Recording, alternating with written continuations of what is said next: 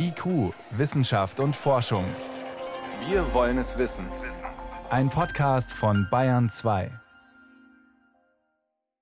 Bei manchen Menschen geht das Coronavirus nach einer Infektion in die Verlängerung. Rund jeder Fünfzehnte fühlt sich auch nach drei Monaten nicht wieder gesund. Ab da spricht man von Post-Covid. Und von denen sind viele auch nach einem Jahr nicht wieder ganz fit. Die Beschwerden reichen von Atemproblemen über Schlafstörungen, Muskelschmerzen bis Konzentrationsschwäche. Und weil Behandlungsmöglichkeiten noch in der Entwicklung stecken, greifen manche in ihrer Verzweiflung nach jedem Strohhalm. So zu sehen auch in einer Doku zu Post-Covid im ersten heute Abend. Vor der Sendung konnte ich mit Carmen Scheibenbogen sprechen. Sie forscht an der Berliner Charité zum chronischen Fatigue-Syndrom. Das ist die schwerste Krankheitsform, in die Post-Covid münden kann. Was kann man denn im Moment für diese Patienten tun? Da ist es so, dass wir viele dieser Erkrankungen diagnostisch bislang gar nicht gut einordnen können. Heißt, wir können den Patienten nicht genau sagen, was die Ursache ihrer vielfältigen Beschwerden sind. Wenn wir so klassische Untersuchungen machen, wie ein Herzecho oder ein Röntgenbild der Lunge, sind bei den Jüngeren die meisten nicht auffällig. Trotzdem sind die schwer krank und die haben viele Probleme. Zum Beispiel haben die oft ausgeprägte Kreislaufprobleme. Die Muskelkraft nimmt rapide ab. Die können kaum noch denken. Da sieht man auch im Gehirn viele Veränderungen.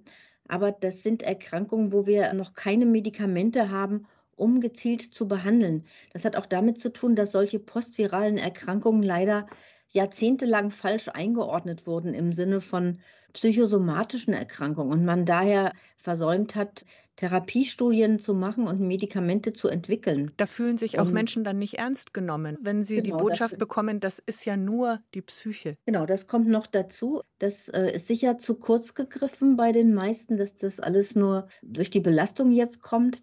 Und dann ist eben jetzt die Frage nach der Therapie. Und das eine ist, dass wir dem Patienten natürlich insofern helfen können, als wir diese vielen Beschwerden lindern können. Also viele leiden an schweren Schlafstörungen oder an diesen Kreislaufproblemen. Das kann man natürlich auch behandeln.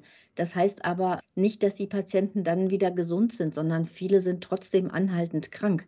Was wir also jetzt ganz dringend machen müssen, sind Medikamente und Behandlungsverfahren entwickeln, mit denen man diese Erkrankung auch ursächlich behandeln kann. Da gibt es ein und Medikament ganz konkret, nach dem ich Sie ganz gerne fragen würde, BC007 in Erlangen genauer erprobt. Wie kann man das einsetzen?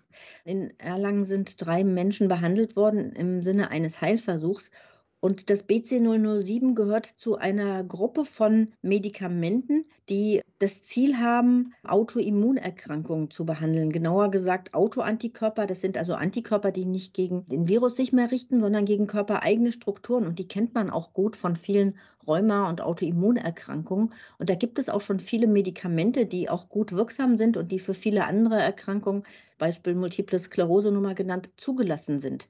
Das bedeutet aus Laiensicht, dieses Medikament beruhigt mein Immunsystem, fährt es runter, kann man das so sagen? Genau, das macht eine Art Reset des Immunsystems, genauer gesagt der Zellen, die die Antikörper produzieren. Und dann muss man jetzt sagen, das BC007 ist ein Medikament, was ganz früh in der klinischen Entwicklung ist was das zumindest im Labor auch machen kann, solche Antikörper zu neutralisieren. Aber man muss es erst in klinischen Prüfungen wirklich genau untersuchen, ob es das kann. Das heißt, wir reden da von einem längeren Zeitraum, bis dieses Medikament dann geprüft ist und wenn es denn wirksam ist, zugelassen ist. Nur das wird dauern und deswegen plädieren wir dafür, dass man mehrere ähm, Medikamente gleichzeitig prüft. Und da würden wir auch die Medikamente prüfen, die bereits zugelassen sind und wo man sehr viel schneller, wenn man dann zeigen könnte in Studien, dass die bei Post-Covid wirksam sind, auch diese zur Zulassung bringen könnte. Und da sind wir im Gespräch auch mit Firmen, aber das ist alles sehr ähm, langwierig und da gibt es viele Vorbehalte und es ist ja heutzutage auch so, dass es sehr große bürokratische Hürden gibt, klinische Studien zu machen.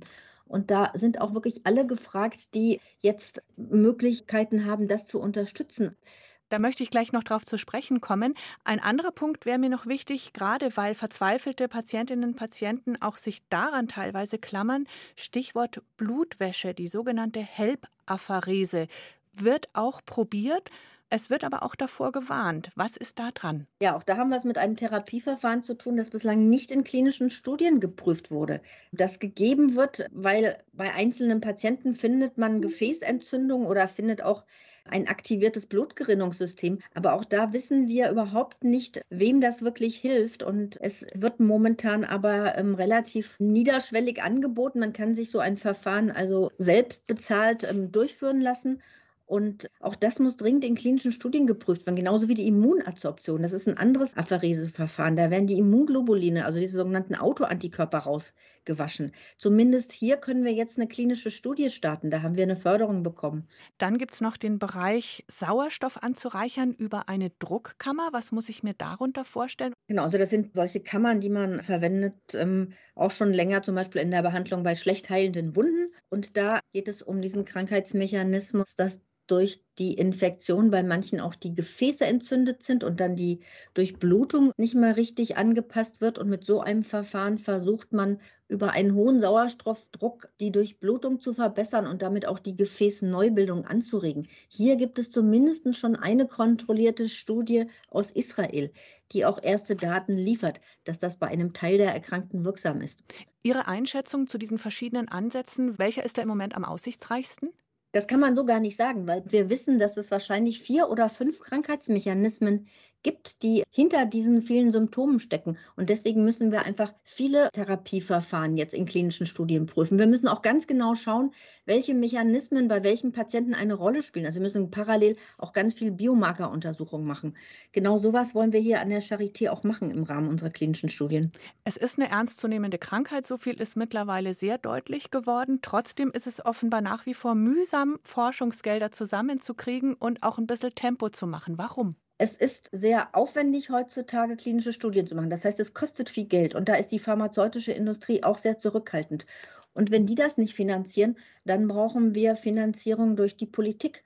Zumindest jetzt ist es so, dass äh, das Bundesministerium für Bildung und Forschung uns eine erste Förderung gibt an der Charité. Aber auch das wird noch nicht ausreichen. Und wir sollten das auch wirklich mit äh, großem Tempo machen, denn mhm. viele sind schwer krank und es werden auch noch mehr an Long-Covid erkranken.